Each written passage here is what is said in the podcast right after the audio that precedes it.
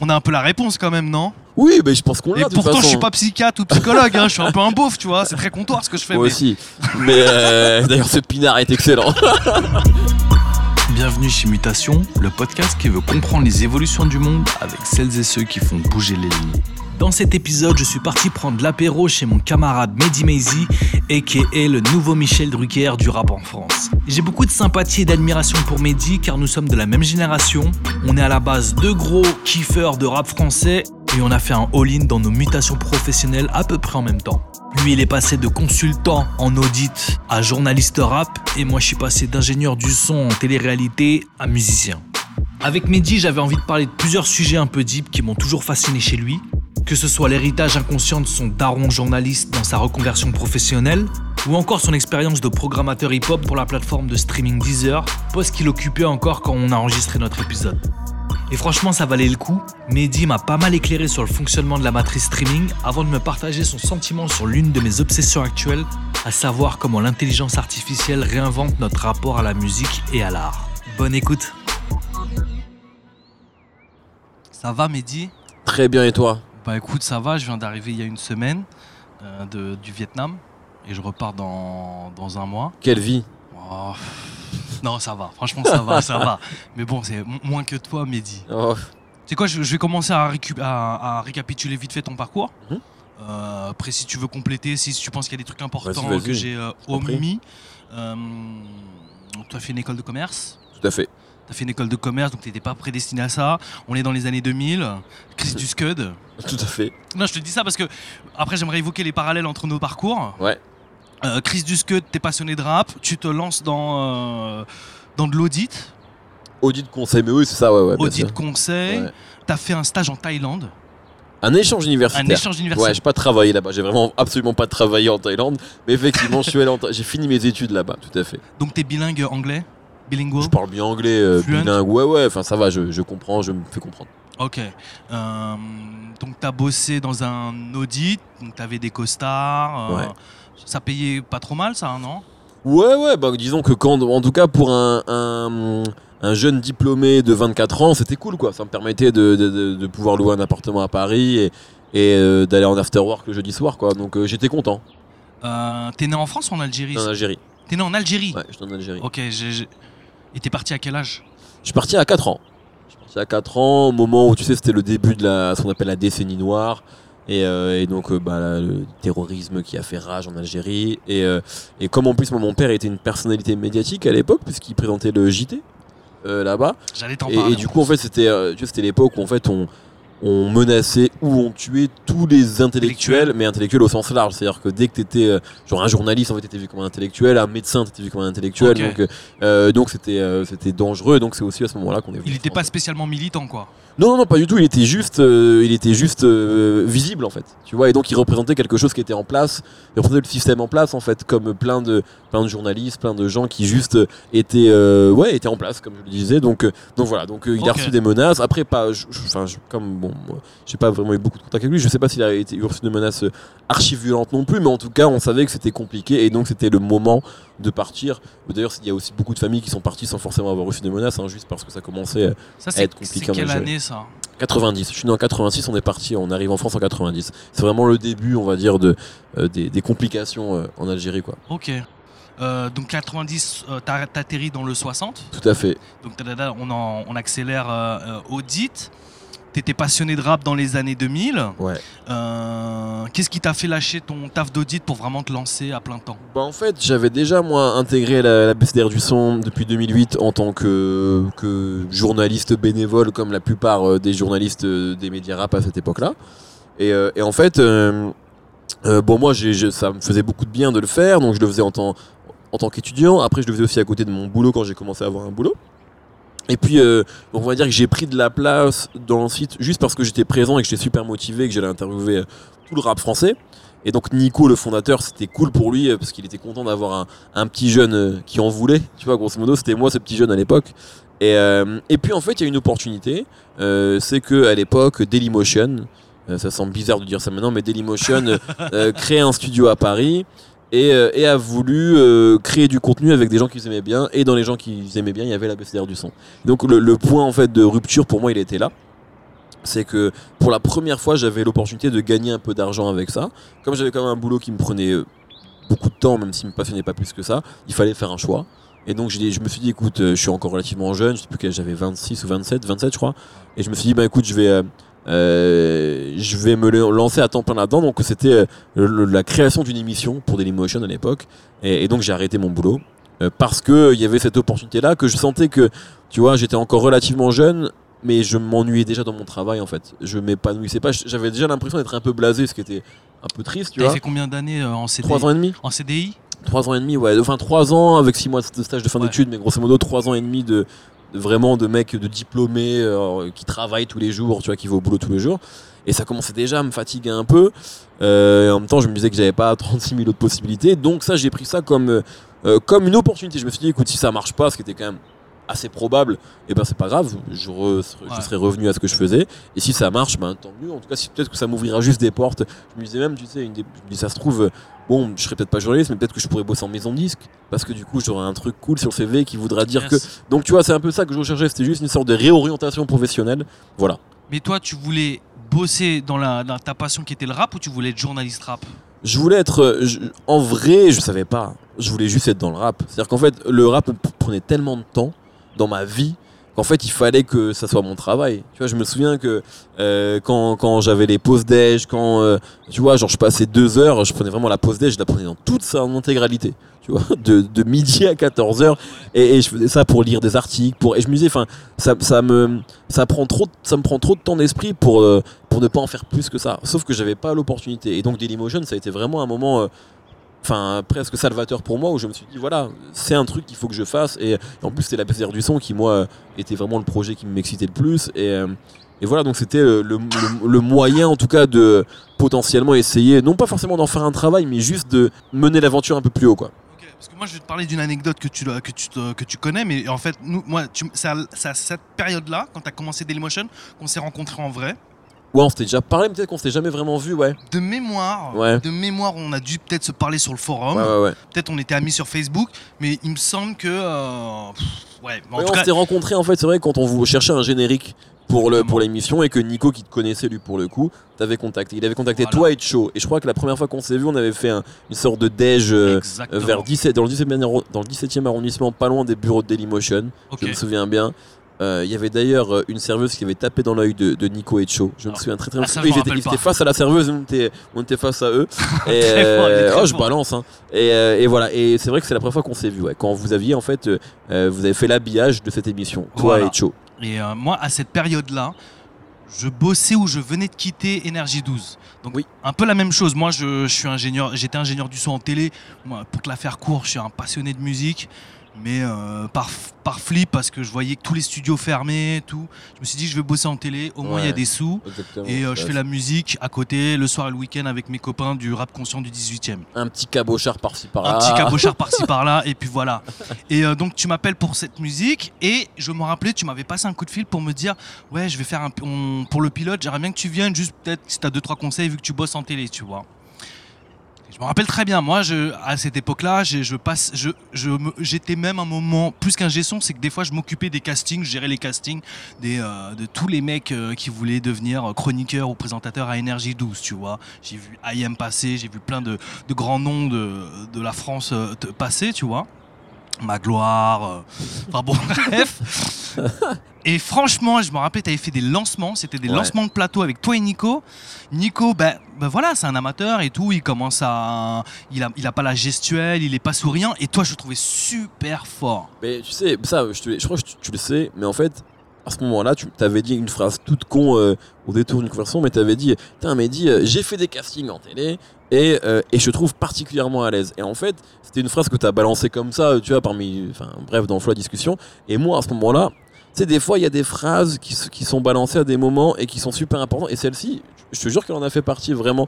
Euh, mais je, te- l'avais déjà dit, je crois que tu le non, sais. en fait, je une fois, j'ai écouté une interview de toi Ouais, et t'as balancé. T'as pas Voilà. balancé mon nom, mais t'avais balancé Ouais, cette phrase. ouais, exactement. et je me suis Et- dit que c'était moi. Et ouais, c'était exactement ça parce qu'en fait, c'était vraiment complètement le moment où moi, comme tu l'as dit, je n'étais pas destiné à ça, donc j'avais pas de formation pour faire ça. Contrairement par exemple à un, un Raphaël Dacruz avec qui on travaille, tu vois, qui lui directement avait un ton très professionnel. Il est, c'est un vrai journaliste de formation, tu vois, de profession.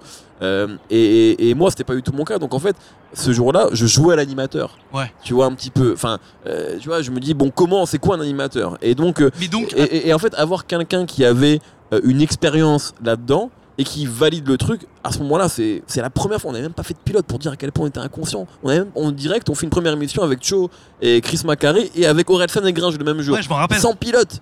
Et, donc, avoir quelqu'un qui me dit Ah, Mehdi, t'es bon? Sans forcément, t'es pas extraordinaire, mais juste t'es bon. Et mec, à ce moment-là, c'est très important en fait, vraiment. Parce que ça, ça veut dire que, ok, bon, bah, on n'est pas complètement ridicule, parce qu'en vrai, on ne savait pas si on était ridicule ou un peu crédible. Vraiment, on n'avait aucun retour sur, euh, sur ce qu'on faisait, quoi.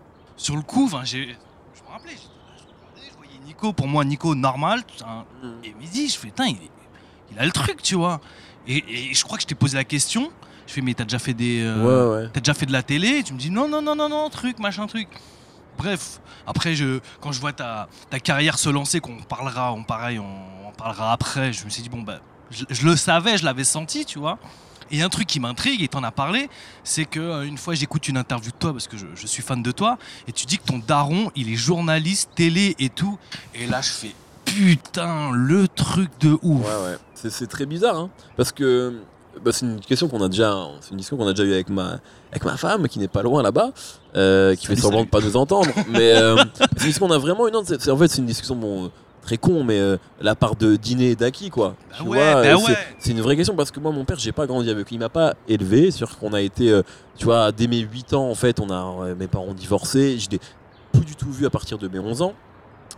Aujourd'hui, il est décédé. Je l'ai pas, je l'ai juste revu quelques, enfin, euh, quelques mois avant, avant son décès. Donc c'est pas du tout quelqu'un. Tu sais, autant ma mère, évidemment, elle m'a éduqué, elle m'a, elle a aidé à me construire. Autant mon père, en tout cas, sur l'éducation, pas réellement. Ouais. Euh, mais pourtant, Mais t'as quand même fait de 0 à 11 avec lui.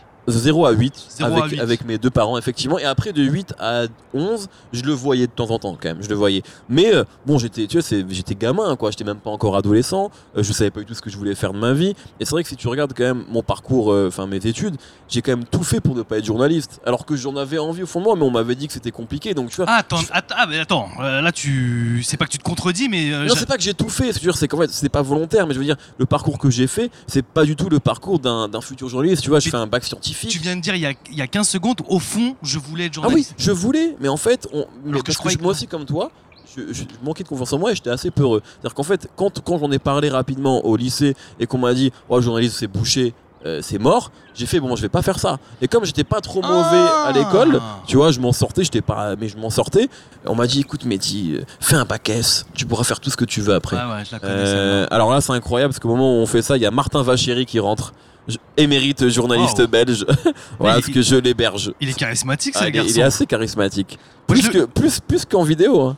Ouais, moi je l'ai vu en vidéo, je l'ai jamais vu en vrai, je crois que j'étais. il a des bières. voilà. On, on- on- voilà, installe-toi. Il y a ma femme qui est là-bas, euh, Pierre, Nodé, Nouad que tu connais. Salut, je te serre la main. Voilà. Dis bonjour à, à mon podcast. Yes, big up au podcast. Mutation, mutation, il s'appelle. Mutation? J'apprécie les podcasts audio. Et, euh, et voilà, donc ouais, donc euh, non, tu vois, tu fais un bac F, tu fais une prépa HEC, tu fais une école de commerce, c'est pas vraiment. euh, Et puis malgré tout, au final, la vie fait qu'aujourd'hui j'ai la même profession que mon père en fait. Tu vois, c'est- bon dans un milieu qui est le rap, etc. Mais c'est vrai que c'est étrange, c'est vrai que c'est c'est rigolo. euh, c'est voilà, il y a différentes manières d'interpréter ça, mais voilà. Mais quand, tu t'es interrogé avec ta femme sur la part d'Inénac et, et d'Aki, est-ce que tu as eu une conclusion au final? Non, non, c'est compliqué d'en avoir une, mais, mais c'est compliqué en tout cas de nier euh, l'héritage que tu peux avoir en fait, tu vois, sans, sans forcément passer par de l'éducation, sans forcément passer par des discussions, juste en fait, euh, en fait, t'es le fils de ton père quoi. Mais tu savais qu'il était jour. Tu savais Oui, oui, non, bien Ah, sûr, bien sûr, bien sûr, complètement. Tu l'as déjà vu à la télé Mais ou on n'a jamais parlé. Ou bah bébé quoi. Tu vois parce qu'en fait je suis arrivé en France à l'âge de 4 ans donc euh, de 0 à 4 ans euh, je le voyais parfois euh, présenter les JT. Il paraît que je pleurais quand je le voyais parce qu'il n'était pas avec nous. Tu vois donc Ah, je le ah, voyais à la putain, télé attends, il était loin mec. C'est ta vois. mère qui t'a dit ça Ouais c'est ma mère qui me disait ça mais j'ai pas de souvenir de ça. Non, mais ça, c'est révélateur, ça. Ouais ouais complètement ouais complètement. Mais euh, mais voilà mais c'est On a un peu la réponse quand même, non? Oui, mais je pense qu'on l'a. Et de pourtant, je suis pas psychiatre ou psychologue, hein, je suis un peu un beauf, tu vois. C'est très comptoir ce que je fais. Moi mais- aussi. Mais, euh, mais euh, d'ailleurs, ce pinard est excellent. mais, euh, mais, euh, mais oui, oui, évidemment, je veux dire qu'on a la réponse. C'est évident. Je veux dire, euh, le fait qu'aujourd'hui, je suis journaliste, que j'anime des émissions comme mon père, euh, enfin. Évidemment que tu as la réponse, mais c'est étrange, tu vois. Je veux dire, c'est. Enfin, c'est étrange. Non, pas tant que ça. Mais en tout cas, c'est. Je veux dire, c'est pas du tout le fruit d'une discussion ou d'un enseignement ou d'une de quelque chose de réfléchi, quoi. Tu vois, parfois, t'as des gens, tu sais, voilà. Par exemple, mon meilleur ami, euh, Damien, que je big up, parce que j'ai l'impression qu'on peut faire tous les big up qu'on veut dans Ouais, ce, ouais, dans ce le, le podcast. prof de sport là. Exactement, voilà, tu le connais. Voilà, son père était dans le sport. Donc, tu vois, il y avait vraiment un truc d'identification à son père. Euh, il a voulu être prof de sport aussi parce que son père est dans le sport, qu'il lui a inculqué plein de valeurs et que c'est des- c'est une famille qui adore le sport. Donc, il y a un truc très. Quand tu quand on parle avec lui, tu, sais- tu sais pourquoi il est devenu prof de sport. Euh, moi, tu le sais aussi, mais je veux dire, c'est pas du tout le fruit de discussion Ouais. ou euh, d'une éducation. Voilà, Mais, comme ça. mais j'ai une question, mais je crois que tu m'avais déjà répondu. Mais tu t'es quand, quand je t'ai vu, je fais putain, il est fort euh, pour un pilote. Jamais tu t'es entraîné devant le miroir à, à essayer de ressembler à ton daron, j'en sais rien. hein. Non, non, non. Par contre, je pense que je me suis beaucoup entraîné à parler en public, en fait. D'accord. je pense, en vrai. Euh, j'ai toujours été relativement à l'aise à l'oral, c'est toujours un truc qui m'a plu. Donc ouais, ouais, je pense qu'en vrai, tu sais, il y a il- Mbappé, euh, je me compare pas à Mbappé. hein.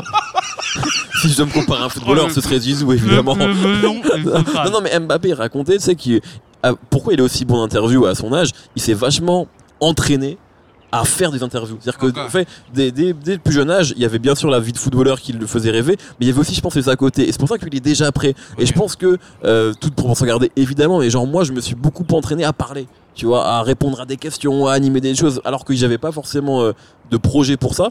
Mais ça m'a toujours, euh, j'ai toujours aimé parler, je pense, tu vois, quitte à saouler les gens, mais j'ai toujours aimé ce truc-là, ouais. voilà. Ok, merci, j'ai eu la réponse. Eh ben écoute, ça me fait plaisir. Donc après, donc euh, ABCDR du son, Dailymotion, un partenariat incroyable. Tout à fait incroyable. Qui, ouais, qui dure combien de temps Ben, qui dure un peu plus de deux ans, je crois. Ok. Ouais, un truc comme ça, parce que lance en janvier 2014 et on s'arrête euh, ouais, en 2016. Après la sauce au KLM, Tout à fait. juste après, il me semble. Ouais, exactement, exactement. On lance en avril 2016, donc ça, ça coïncide euh, assez bien, effectivement. Ouais. Un, un peu de France 4, il me Un semble. peu de France 4, tout à fait. Il y a eu, euh, il y a eu le livre aussi euh, que j'avais Ah oui, écrit en pardon, 2000 Non, non, mais pas, pas de souci. En 2015. Et pareil, donc t'es dans, t'es dans la, ah, la bonne temporalité, pardon, parce que je reprends aussi l'animation de No Fun en 2015. C'est donc euh, voilà, à ce moment-là. Donc où tu as encore fait le générique, en Eh tout ouais. cas la première version du générique. C'est vrai, c'est vrai. Voilà, donc ouais, c'est à peu près tout, je crois. Après, parfois il y a des projets à droite à gauche, mais globalement, c'est un peu la colonne Et il y a un poste que j'aimerais qu'on en parle peut-être Oui. un peu plus en détail parce que c'est un peu pour ça que euh, Ouais. je passe te voir et après, le- par la force des choses, un podcast vient de se créer. On a un micro, mais sans le podcast, je, euh, je serais venu te voir pour t'en parler. C'est putain, mec, tu bosses dans le streaming, man. Je- oui, c'est vrai, depuis janvier 2017, je bosse euh, avec Deezer, tout à fait. Ouais, Euh, tu peux expliquer euh, déjà l'intitulé de ton poste? Ouais ça- alors. vraiment, pour moi, un mec quand même qui est un peu bien dans la musique, je comprends pas bien. Alors l'intitulé de mon poste, tu vas voir, je te disais que j'étais fluent, tu vas le voir immédiatement, c'est Hip Hop and R&B Programmer and Audio Producer. Ok. Alors je vais t'expliquer Audio maintenant. produceur. Ouais, en fait, parce qu'il y, a- il y a deux volets, grosso modo, à ce que je fais. Il y a la partie euh, bah, purement éditoriale, c'est-à-dire, euh, euh, grosso modo, playlisting. Voilà, c'est-à-dire que euh, je fais ce que fait Laurent Bounot, euh, par exemple sur Skyrock, mais à- dans le monde du streaming. Donc, c'est-à-dire que là où Laurent Bounot, il a une seule fréquence, avec, euh, euh, je vais pas dire de bêtises, mais je pas, 30, 40 titres qui jouent par jour, je sais pas, hein, je, je dis un chiffre comme ça, mais je pense qu'on est dans ces eaux-là. Moi, j'ai euh, autant de playlists que je veux, avec à peu près 50 titres par playlist. Ça veut dire que, moi, c'est un peu toujours ce que je dis pour résumer un peu la différence entre la radio et le streaming. La radio, c'est plaire au plus grand nombre. Le streaming, c'est plaire à tout le monde. C'est qu'en fait, il faut que toi, si tu es fan de rap, euh, tu aies une playlist pour toi. Si t'en as pas, dans toutes les playlists que j'ai créées, ça veut dire que j'ai loupé quelque chose. Ça veut dire, même si t'es fan de rap alternatif, euh, archi chelou, il faut que je crée quelque chose pour toi. Ce que n'est ce que n'est pas capable de faire Laurent Bounot, c'est normal parce qu'il a une playlist, il a une radio pardon généraliste, euh, et donc il doit euh, faire de l'audience et il doit grosso modo avoir une playlist forte avec des, des gros titres qui puissent passer aussi bien de MHD euh, à Vald, enfin bref, il n'y a pas forcément de cohérence hormis qu'il doit avoir des tubes. Moi je peux avoir des playlists de tubes, je peux avoir des playlists, euh, je sais pas moi, de cloud rap, je peux avoir des playlists de trap, je peux avoir des playlists de découverte, voilà, c'est un peu ça T'as le travail 40, que je fais. 50 playlists? En fait, je gère, moi je gère à la fois le rap français, le rap quinri et le R&B. Alors attends, attends, juste que je comprends un Ouais. truc. Le rap, quand tu dis tu t'occupes du rap quinri, mais uniquement des playlists destinées aux Français? En fait, non. C'est-à-dire que c'est la particularité de ce que je fais. C'est bon après. Il y a un truc qu'il faut remettre, c'est que je travaille chez Deezer. Deezer, le, le- les gros marchés de Deezer, c'est la France, c'est la Colombie aussi, c'est un petit peu euh, l'Europe, euh, mais quelques pays, type l'Allemagne, type l'Angleterre, mais on est quand même derrière. Très, très- Spotify. Et Apple Music dans ces pays-là, très clairement. Les pays où on est très fort, c'est la France, euh, la francophonie, on va dire, mais même, et encore, vraiment, d'ailleurs, Martin pour en parler, parce qu'il est- il- il vit en Belgique, Yes. en, en Belgique, Deezer est quasi inconnu, quoi. Donc, euh, c'est vraiment la France euh, et, et la Colombie. Il s'avère qu'on est archi fort en Colombie euh, et un peu en Amérique latine parce qu'on a investi, très vite, Deezer a investi des, des genres locaux comme le gospel, etc. ce que les autres, les autres, les concurrents n'avaient pas forcément fait. Donc, ça nous a, ça a permis à Deezer d'avoir un peu d'avance là-dessus. Mais voilà, mais globalement, c'est-à-dire qu'en fait, moi, quand je dis que je fais le rap américain, je fais, on va dire, les playlists plutôt de rap international, pas uniquement américaine, Ouais. euh, à destination des, euh, euh, de tous les pays du monde. Et j'ai également une programmation locale à destination de la France parce que c'est un marché que je connais bien. Ok. Voilà, est-ce que c'est clair? Je crois avoir tout capté. Ouais. Ça veut dire que, je sais pas sur quel. Est-ce que tu utilises une plateforme de streaming? Tu as Euh, le droit je- de dire un je, je suis euh, chez Apple Music. Voilà, alors je sais pas quel est le nom des playlists de type. euh, euh, bon, je, vais- je vais pas prendre, je vais pas prendre Apple Music comme, comme exemple, mais je vais prendre Spotify, Spotify. parce que c'est l'exemple le plus, le plus connu. La playlist forte et même peut-être limite la playlist numéro 1, tout genre confondu dans le monde, c'est Rap Caviar. Euh, c'est la playlist, on va dire, de où tu n'as que du rap US, tu vois. Et ben moi, je, je fais l'équivalent de ces playlists-là chez Deezer. Ok. Et je fais aussi l'équivalent de, euh, enfin, de ça en playlist locale, tout simplement. Ça veut dire que je vais avoir des playlists purement rap français. L'autre partie, justement, et ça fait un lien aussi avec tout ce que je fais à côté, Ouais. c'est la partie audio producer, c'est la partie production de contenu, en fait. Donc, c'est euh, de la production de podcast. Euh, euh, bon, le podcast maintenant, euh, voilà, bah, je, je vous- je ne vous apprends rien puisque vous êtes là, vous, vous lancez vous, vous aussi un podcast, mais c'est clairement euh, quelque chose de plus en plus important pour euh, les médias, pour les plateformes de streaming également. Ça, Deezer, comme Apple Music d'ailleurs, ont été, sont arrivés assez tôt, euh, avec des émissions, avec du contenu, et avec la volonté de ne pas être uniquement des plateformes qui hébergent du contenu, mais également des plateformes qui en créent. C'est-à-dire que ça, ça crée une, un, truc différenciant. C'est-à-dire que euh, Apple Music, quand ils sont lancés, ils ont dit ouais, on a Beats One avec des émissions de, on a avec OVO Sound Radio, avec Zenlo, avec euh, The Pharmacy de Dr Dre. Donc tu peux dire tiens, je vais prendre un abonnement pour ça. Euh, euh, Deezer, ils ont plein de podcasts. Moi, j'en, anime un pour eux qui s'appelle Speakeasy. Euh, sérieusement, qui était animé par Pablo Mira avant. Maintenant, il y a un un nouvel animateur. Des podcasts avec Thomas VDB. Enfin bref, il y a cette volonté d'avoir des, des, programmes qui sont exclusifs à la plateforme et euh, qui permettent du coup de créer une valeur ajoutée. Donc voilà, c'est aussi, euh, indépendamment de la partie playlisting qui est, qui est évidemment importante, c'est euh, comment créer des choses autour du rap, parce que ça reste mon terrain de jeu, autour du rap, en lien avec la plateforme Deezer. Qu'est-ce que Deezer peut proposer de plus sur le rap que ses concurrents Euh, Et donc c'est vrai que là, bah, du coup, euh, moi comme je suis un peu, je suis également euh, chez OKLM, etc. Donc je suis à la croisée de plusieurs chemins. J'ai aussi, on, a, on a créé un partenariat OKLM Deezer qui fait que maintenant tous les contenus audio d'OKLM sont en exclusivité chez Deezer. Ce qui, ce qui donne un, un avantage, on va dire, en tout cas une valeur ajoutée à Deezer. Voilà, Incroyable quand même. voilà. Ok. Voilà un peu pour résumer globalement ce que je fais chez Deezer. Qu'est-ce qu'il y a, Taman Je la comprends, mais j'aurais du mal à non, répéter. moi j'ai compris ce qu'il voulait dire, c'est que euh, euh, la, la question c'est comment je playlist en fait globalement. hein. Qu'est-ce qui, quelles sont les données qui me permettent de playlister, etc.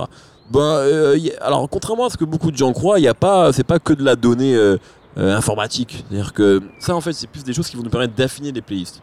Hmm. Grosso modo, comment je vais construire ma playlist? C'est vraiment une, une curation humaine. C'est-à-dire que je vais créer une playlist parce que je pense que moi, avec ce que je connais du rap, que euh, la playlist club rap français du moment, ça va être ça. Euh, et puis après, il va y avoir des données qui vont me permettre d'affirmer ou d'infirmer ce que j'ai fait. C'est-à-dire que on a nous, ce qu'on suit beaucoup, c'est le taux de satisfaction. C'est-à-dire qu'en fait, c'est le rapport euh, du taux de stream par rapport au taux de skip. Alors un stream, c'est quoi? C'est 31 secondes d'écoute. C'est-à-dire que euh, à partir du moment où tu écoutes 31 secondes un morceau, tu donnes de l'argent à l'artiste. Ok. Voilà, c'est ça un stream. Un stream, c'est 31 secondes. Et ça, c'est que Si- pour Deezer ou c'est Non, pour toutes c'est les pour tout le monde, ça c'est une loi. Euh, euh, si tu écoutes moins de 31 secondes, tu skips le morceau. C'est une loi mondiale. C'est ça, exactement. Dans le monde, un stream c'est 31 secondes. Peut-être que ça changera un jour. Pour l'instant, c'est ça.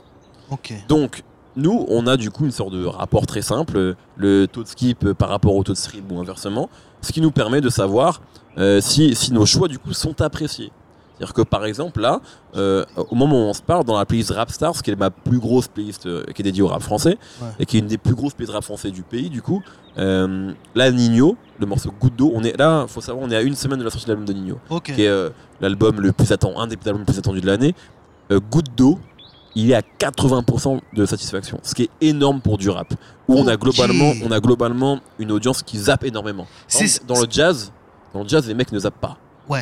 Ils écoutent en moyenne 25 morceaux par playlist, ils s'endorment euh, dessus, tu vois, c'est différent. Dans le rap, on a une audience très jeune qui, qui écoute majoritairement à 90% sur un téléphone, donc ils zappent tout le temps. Donc que Nino satisfasse à 80% les auditeurs de cette playlist qui est écoutée par énormément de monde, ça veut dire que Nino a gagné le jeu du rap français en 2019, tu vois. Euh, là où je- généralement un bon taux de satisfaction c'est 65% Ok. rap, tu vois. Donc euh, c'est énorme. Énorme. Drake a ce type de satisfaction par exemple, tu vois, quand il sort un gros morceau. Tu vois, on est à ce niveau-là.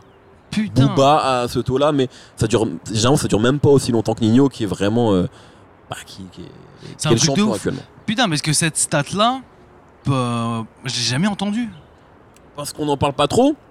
Parce Ça, c'est pas public, ça, boire du vin, ça, c'est pour ça c'est des data, c'est des data que, Oui, l'utilisateur ne peut pas l'avoir. Mais après, je veux dire, si tu demandes à n'importe quel édito de n'importe quelle plateforme, il te dira que c'est ça qu'on regarde pour Mhm. nous permettre justement d'optimiser les pistes parce que sinon tu le fais au pif en fait. Ouais, ouais. Non, je te dis ça parce que maintenant, t'as vu les auditeurs de rap.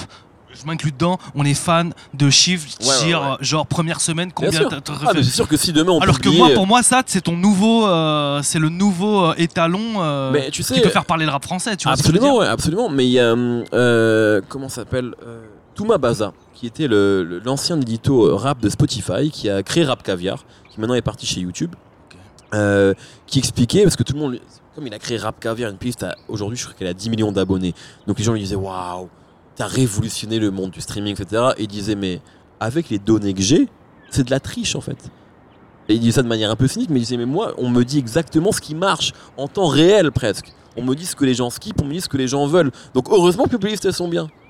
Tu vois, je veux dire, euh, parce qu'effectivement, on a beaucoup d'informations. Euh, et d'ailleurs, aujourd'hui, et ça c'est pas un secret, euh, Laurent Bounot, euh, parce qu'on est en France et qu'on parle de- essentiellement de rap, puisque désolé, je suis un débile et que je vous ramène, je vais toujours vous ramener au rap. Laurent Bounot qui est un peu le programmateur, enfin, c'est pas un peu, c'est le programmateur roi du rap français depuis plus de 20 ans maintenant. Aujourd'hui, il regarde les top streaming, il regarde ce qui se passe en playlist. Vu. Et ensuite, il programme des morceaux en fonction de ce qui. Est-ce que, enfin, euh, je sais que des artistes m'ont dit, euh, enfin, des labels m'ont dit, écoute, sur cet artiste-là, on attend de voir s'il y y, a un morceau qui rentre dans le top 50 euh, GFK. Top GFK, c'est un, top qu'on reçoit chaque semaine, et c'est les 200 morceaux les plus écoutés dans le pays. Et donc, en fonction du, classement que tu vas faire, de la position que tu vas avoir, un programmateur radio va te programmer ou non. Donc, c'est pour ça que, en fait, nous, on a un énorme enjeu, les plateformes, notamment sur, pour starter les morceaux. Tu vois, c'est-à-dire que on va être, euh, euh, on va être très important sur le, le- le- le lancement de l'exploitation d'un morceau.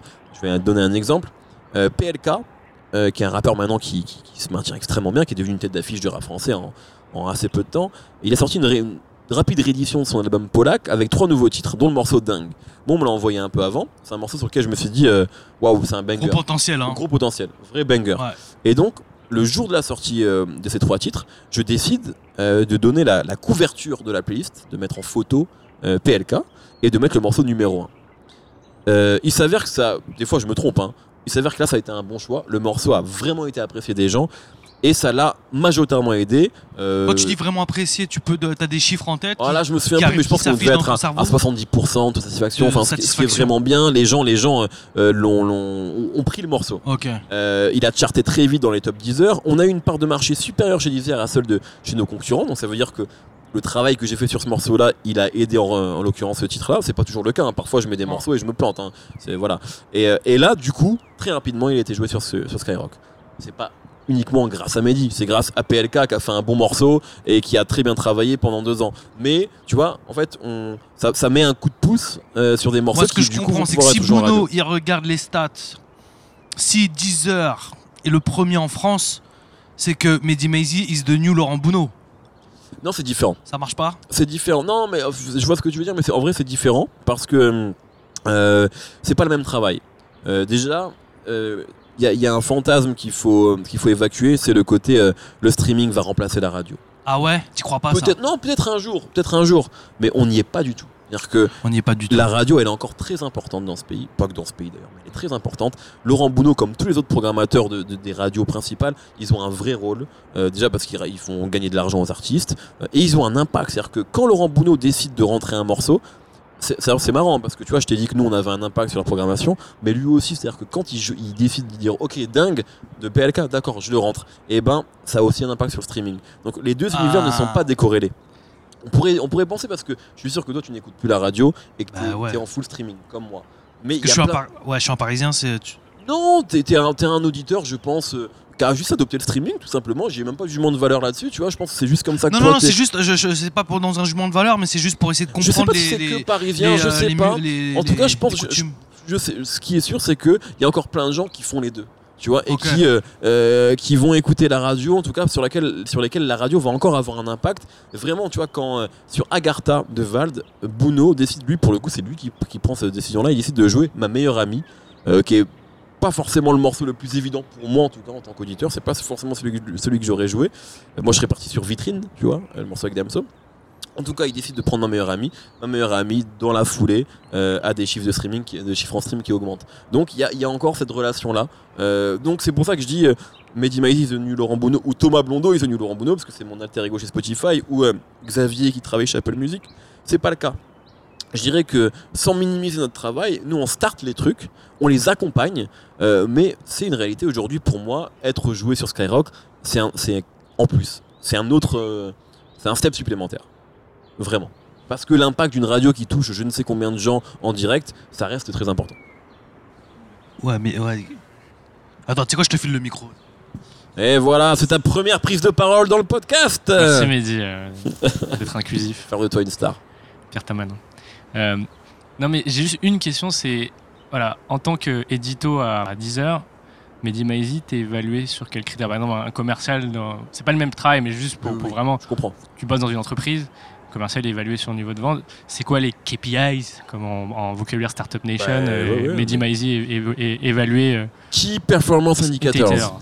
Eh ouais mon petit gars. Eh ouais toi t'es l'artiste toi. toi. C'est bien beau hein, de, hein, de se savonner le cul euh, dans, dans tes galeries là. Je te vois, je te vois sur Instagram. Je comprends rien de ce que tu fous. Je Moi non- dis, moi non je plus, je like tout mais moi, je comprends moi non rien. plus, je comprends pas ce que je fais. Bon, en tout cas, très beau clip en tout cas. Merci. Euh, mais euh, les- on, a- bah, on est, euh, effectivement, c'est vrai, c'est bien que t'en parles. Euh, on n'est pas vraiment. Et enfin, si on est évalué, même si c'est pas aussi, euh, comment dire, euh, binaire, tu sais que t'as un objectif, tu l'as pas atteint, etc. Ou tu l'as atteint, t'as une prime immédiatement. C'est pas, c'est pas exactement comme ça. Mais oui, on est alors sur plusieurs choses. À la base, on était, ce qui est un peu une bêtise, unique. Alors déjà, tous les éditos. Là, je parle chez Deezer. Je parle là pour les autres. Euh, tous les éditos, donc c'est-à-dire que quand j'ai édito, c'est le mec qui gère le rap comme moi, le mec qui gère le jazz comme Yannick, que je salue, le mec qui gère l'électro comme Robin, etc. On était évalué sur euh, le nombre de morceaux que vont en moyenne écouter les gens dans nos playlists. Donc ça veut dire que plus les gens écoutent de morceaux, plus ta playlist a priori est qualitative. Sauf que c'est une, non pas une bêtise, mais ça, c'est limite, ne pas juger que là-dessus, parce que, euh, comme je l'ai dit, les gens dans le, le public rap est majoritairement jeune, donc ils zappent beaucoup. Donc en moyenne, s'ils écoutent 9 morceaux dans ta playlist, c'est très très bien. Euh, dans le jazz, les gens sont un peu plus âgés, zappent moins, écoutent davantage sur ordinateur. Donc c'est pas là du tout même, euh, le même rapport à la playlist, et donc ils écoutent en moyenne 25 titres. Donc c'est très différent. Donc du coup forcément, il va avoir un meilleur indicateur que moi. Est-ce que ça veut dire que sa playlist est mieux? C'est différent. C'est pas la même. euh, tu vois, exactement. C'est pas, pas du tout le même environnement. Donc, mais, ça reste quand même important. C'est-à-dire que si demain sur mes playlists, les gens écoutent deux morceaux en moyenne, ça veut dire que je me suis foiré quelque part. Donc ça reste quand même un indicateur intéressant. Et puis après, c'est tout simplement le nombre de streams que ça va générer. Est-ce que ça progresse au fur et à mesure Euh, tu vois, si euh, euh, depuis 6 mois, mes playlists, enfin, mes, mes- mes- mon nombre de streams global ne fait que baisser, alors soit il y a un problème avec la, plateforme Deezer, plus personne ne va dessus, soit il y a un problème avec mon travail et plus personne ne va sur mes playlists, peut-être parce que je les ai pas assez euh, entretenues, je les ai pas assez mises à jour, ou peut-être juste parce qu'elles sont mauvaises. Donc voilà, il y a, tous ces éléments-là. Mais on va dire que c'est d'un côté vraiment le temps d'écoute que les gens euh, passent sur tes playlists, et puis après, euh, le, voilà, le volume que tu vas générer. Et ça, ça passe par plein de choses. C'est-à-dire qu'il y a aussi un truc, c'est que, euh, par exemple, tu vas avoir des, des playlists de nouveautés. Moi, j'aime bien ça, en tant qu'auditeur. Tu vas avoir des playlists où tous les vendredis, je vais mettre toutes les nouveautés du vendredi. Alors, dessus, forcément, quand tu écoutes une playlist de nouveautés, il y a plein de morceaux que tu connais pas, il y a des morceaux que tu découvres qui vont pas te plaire, donc tu vas beaucoup zapper. Donc ton écoute sera pas forcément énorme, mais c'est une playlist qui a de la valeur Hmm. parce que toi, qu'un auditeur curieux, tu veux savoir quels sont tous les vendredis les sorties rap français ou les sorties rap carré ou les sorties de l'électro. Il n'y a pas que moi qui fais ça. Donc c'est pas forcément une playlist qui va avoir beaucoup d'écoute, Euh, en tout cas, donc il va avoir un temps d'écoute long, mais que c'est pour mais par contre, c'est une playlist qui va attirer du monde et qui va générer un volume de stream assez important et intéressant. Donc tu vois, tout ça est à mesurer et à, pondérer en fait. Mais, mais globalement, c'est un peu ça. Euh, c'est pas très compliqué. C'est le temps d'écoute et euh, le volume de stream et de gens qui vont sur tes playlists et sur ta channel, puisqu'en fait, nous chez Deezer, on gère des channels. Moi, je gère la channel rap et la channel RB. Donc, dans une channel, tu as bien sûr les playlists, mais tu as aussi les albums. Tu peux faire ce que tu veux. Tu peux mettre album de la semaine, tu peux mettre en avant des albums des années 90 si tu as envie de faire un flashback. Tu mets des artistes. Donc, en fait, on est en charge de tout cet écosystème-là. Il faut le faire vivre. Tu vois, et, euh, et voilà. Et donc, moi, comme j'ai un genre qui est euh, très actif, du coup, je prends le parti de le faire beaucoup vivre, de changer les covers tout le temps, voilà, de les mettre, de mettre tout ça beaucoup à jour. Est-ce que dans cet univers flou mais qui me fascine, il y a des d'autres données euh, que Deezer. Tiens, tu m'as parlé du skip euh, match. Je trouve ça incroyable. Enfin, pour moi là, c'est c'est Ah, je révolutionnaire. peux te montrer après si tu veux. hein, Et je si, vous les rendez publics, pour moi, ça va remplacer le nouveau. Tu sais combien a fait en Mais- première mais semaine Par contre, par contre, je pense que ça sera pas rendu public. En revanche, euh, ça Ça j'en parle. rendu public. Bah, je pense. Ah, mais j'en parlais il y a pas longtemps dans une table ronde. En revanche, c'est-à-dire que là aujourd'hui, je regarde les données et je vais dire, ok, ça c'est 80%, ça c'est 78. Du coup, le 80, je vais le mettre au-dessus. Ça, en fait, c'est un boulot qui peut complètement être fait par un algorithme. Tu vois? Ouais. et, et- et donc, en réalité, ça pose clairement la question sur le long terme de l'utilité de ces, de ces boulots de curateur. C'est cool aujourd'hui de dire qu'on est curateur, mais en vrai, alors évidemment, il y a une intuition humaine, dingue, tout ça, mais en vrai, les algorithmes, enfin, je veux dire, quand on voit maintenant la puissance de ces trucs-là, toutes les intuitions que moi j'ai, je suis sûr qu'ils peuvent les avoir. Je voulais apporter. Je voulais Non, en mais parler à la c'est une réalité, c'est-à-dire qu'aujourd'hui, tout ça est géré par. Enfin, il y a deux choses. hein. Il y a des playlists gérées par des humains et des playlists gérées par des algorithmes. Euh, au- Enfin, je dis pas qu'on ne sert à rien, évidemment que non, mais je pense très sincèrement, vraiment, que tout le travail, en tout cas de la partie éditoriale, pas production de contenu bien sûr, mais éditoriale, elle pourra, à plus ou moins long terme, être remplacée par des robots. Franchement. Si c'est uniquement dire Ah, Nino il, marche mieux que Hamza, euh, un algorithme il peut le faire, hein, tu vois, il va me, il va me. Après, parfois, je veux dire, dans les playlists, on n'est pas obligé de tout temps suivre ces skips-là. Tu peux dire, moi je crois en ce morceau-là, j'ai envie de lui donner une durée de vie un peu plus longue dans cette playlist-là, tu peux, tu peux y croire.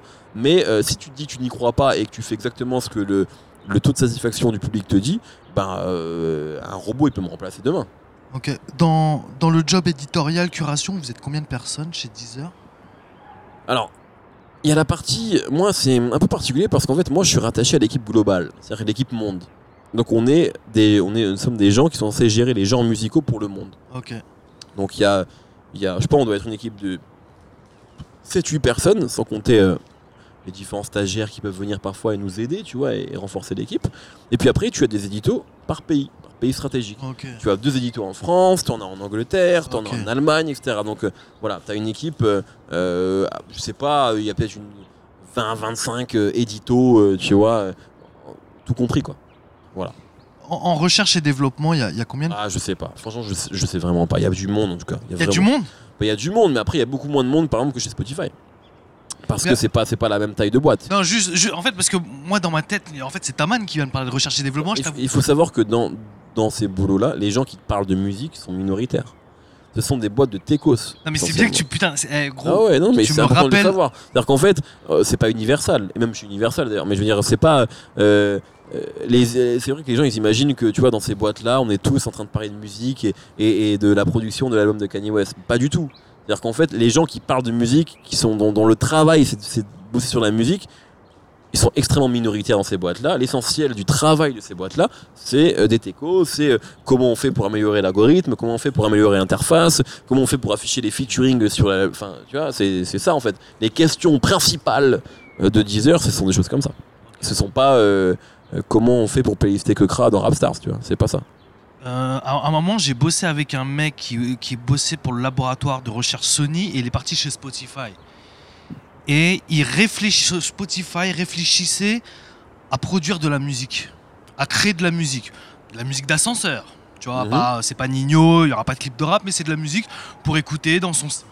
Là, par exemple, là, t'as mis Hamza, Mhm. mais on pourrait mettre de la musique. euh, non ici non mais pas autre chose ok.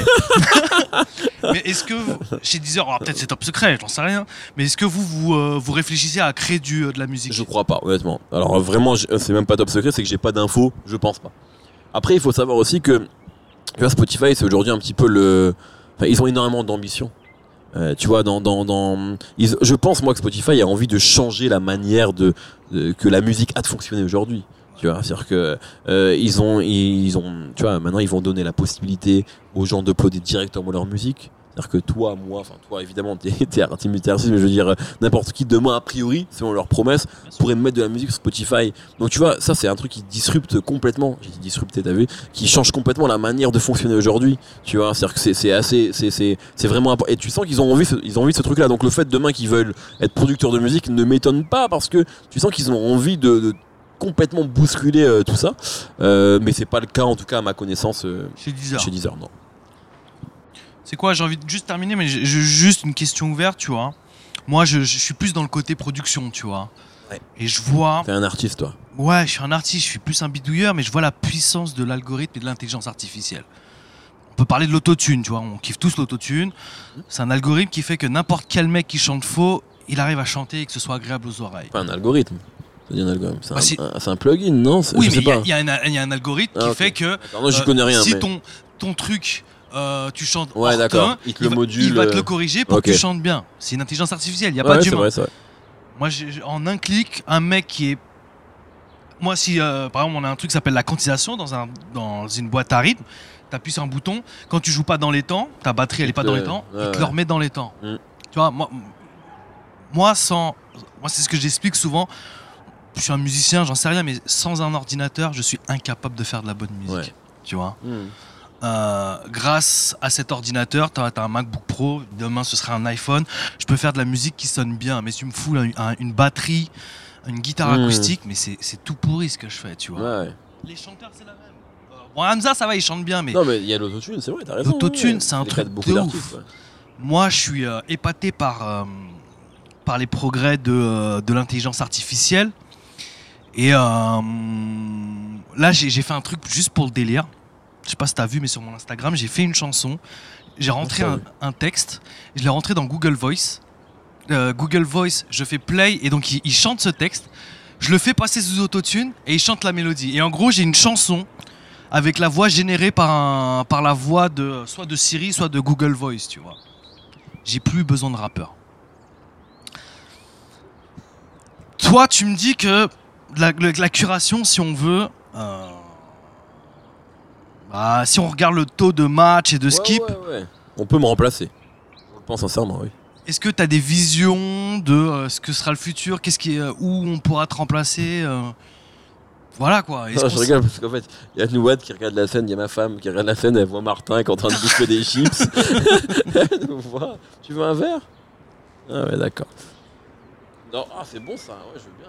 Pardon, hein, mais je t'ai coupé, mais. Non, mais c'est une question ouverte parce ça que moi je suis, vraiment intéressant. je, suis, je suis vraiment épaté par le truc et, euh, et, euh, et voilà. Et je me dis, est-ce que toi, dans, chez Deezer, t'es épaté par des trucs euh, parce que la technologie fait Non. où tu te sens putain, je suis, je suis à la masse ou je vais être bientôt obsolète, tu vois?